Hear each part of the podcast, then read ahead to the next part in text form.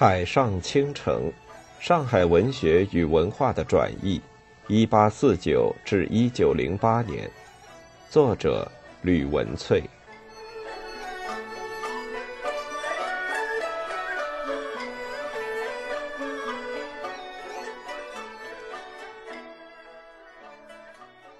四、图像思维与媚俗策略，既传统又维新的新型文化人。有了元祖志这个传统文人驼笔海外出版游记的先例，1884年得到李鸿章默许回到上海的王涛，三年后在《点石斋画报》上刊出了《漫游随录》，似乎并不令人意外。只是就像前文提及的，我们若对光绪十四年四月十四日，也就是1884年五月八日。申报馆正式发行《点石斋画报》，加入出版市场，引起另一波新兴文化有初步了解，就会发现，通俗画报在上海的大量发行，一开始因应人们对中法战况的好奇，标榜对时事要闻图像式的掌握，但当它迅速成为申报馆跨足出版业迈向最佳的大众读物。也相对呈现了上海读者对资讯的传播与时事要闻的时效性要求之与日俱增。沪地报章界企图拉拢市民读者的销售策略，渐渐成为经营画报不可或缺的一环。电视斋画报不仅宣告了图像为主的阅读即将在文字挂帅的报刊界中占据一席之地，也让1880年代。上海的文艺圈兴起一股以图像捕捉上海这个新兴城市的风潮，如第一章提到的《海上繁华图》《飞影阁画报》《申江胜景图》《申江名胜图说》《申江时下胜景图说》。这样的环境，使魁伟申江二十二年后的王涛。在《点石斋画报》逐期登出图文相配的松影漫录成为可能。刊出后，因为反应热烈，申报馆还将之集结成册，以《后聊斋志异》的名目重新印行。更值得注意的是，《点石斋画报》立下一个报刊史上的创举，即每幅筹资两元的稿酬，这是目前仅见的最早投稿报刊有润的现象。推算王涛在画报上连载文章，每月也有四十佛饼的稿酬，堪称为名副其实的职业文人。这些讯息都帮助我们理解，要长期在这份畅销画报上连载文章，放眼沪上文坛，却非王涛莫属。一方面，因为他在沪上社会享有高知名度；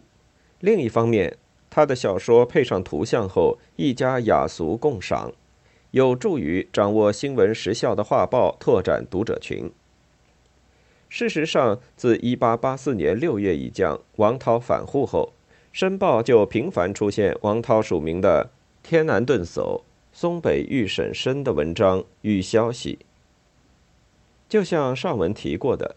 其中最显目的消息，莫过于自开印至今销售日盛的《点石斋画报》。自第七号开始，逐期刊登王涛仿《聊斋》体的笔记小说《松影漫录》，一直到一八八七年，仍定期刊载一图一文。在这段时期，不管是王涛的随感、推崇文友的著作，各界文人赞颂王涛，占据不少版面篇幅。当然，文友聚会时也少不了这位座中嘉宾，由罗真义、徐维成。李世芬、毕以鄂、古月镜中花史在报上所赠的诗歌，可窥见王涛与报界文人圈密切的交友。恰好这一年，王涛六十大寿，农历十月四日生日过后，延续整整两个月，申报上不论是头版或是诗词栏，几乎都被庆贺涛园夫子寿辰的文章和诗歌所笼罩。将之视为唯一可以媲美前一年元祖志六旬寿诞的申江文坛盛世，亦不为过。这些讯息再再说明了王涛在申江报坛与文艺界的高人气魅力。光绪十三年八月十六日，也就是一八八七年十月二日，《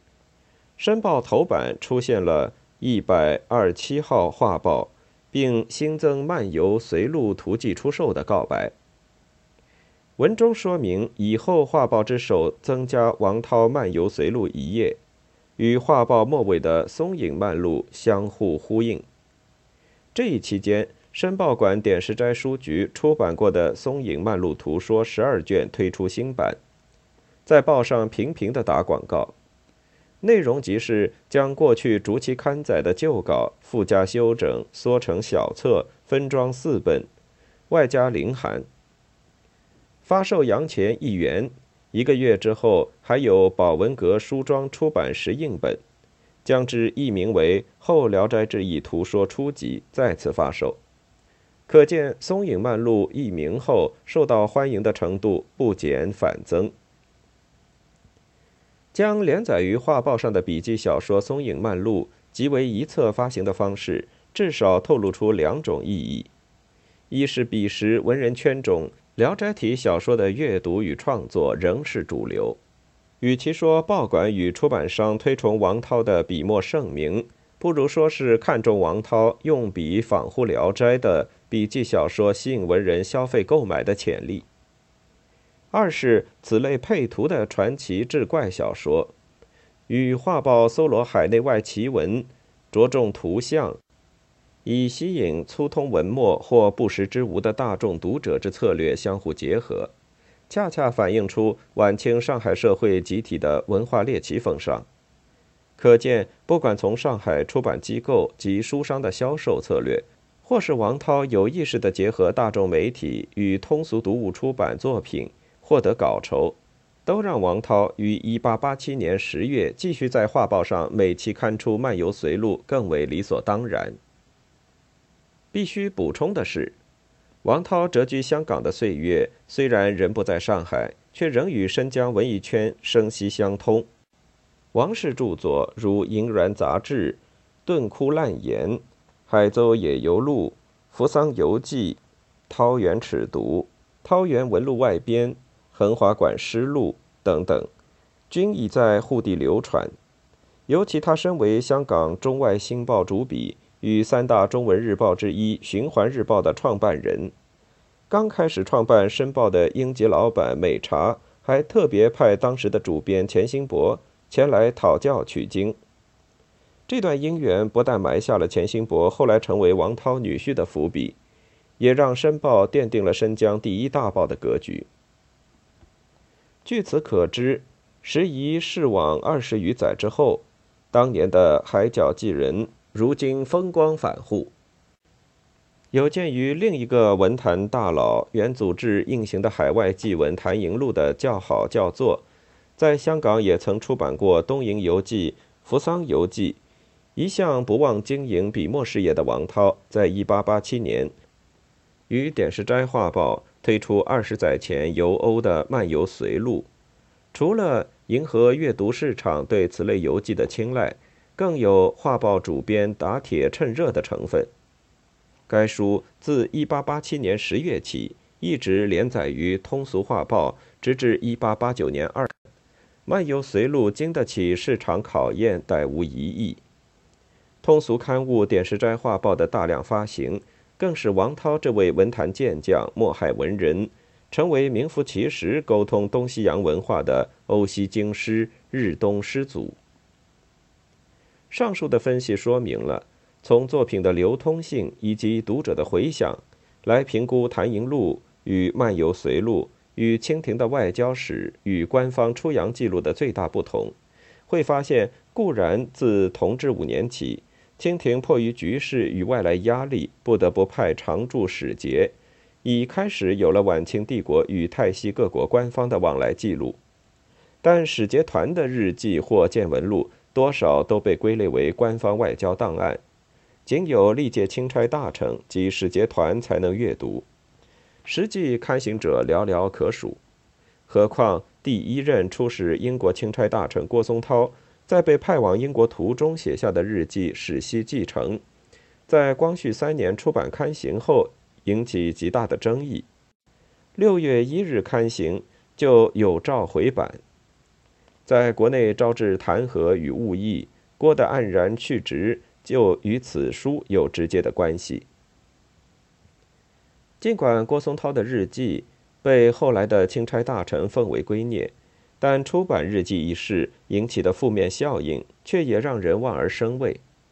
勉强算得上曾经在书市流通的，是曾担任郭的翻译官的张德义所刊行的《航海树旗》，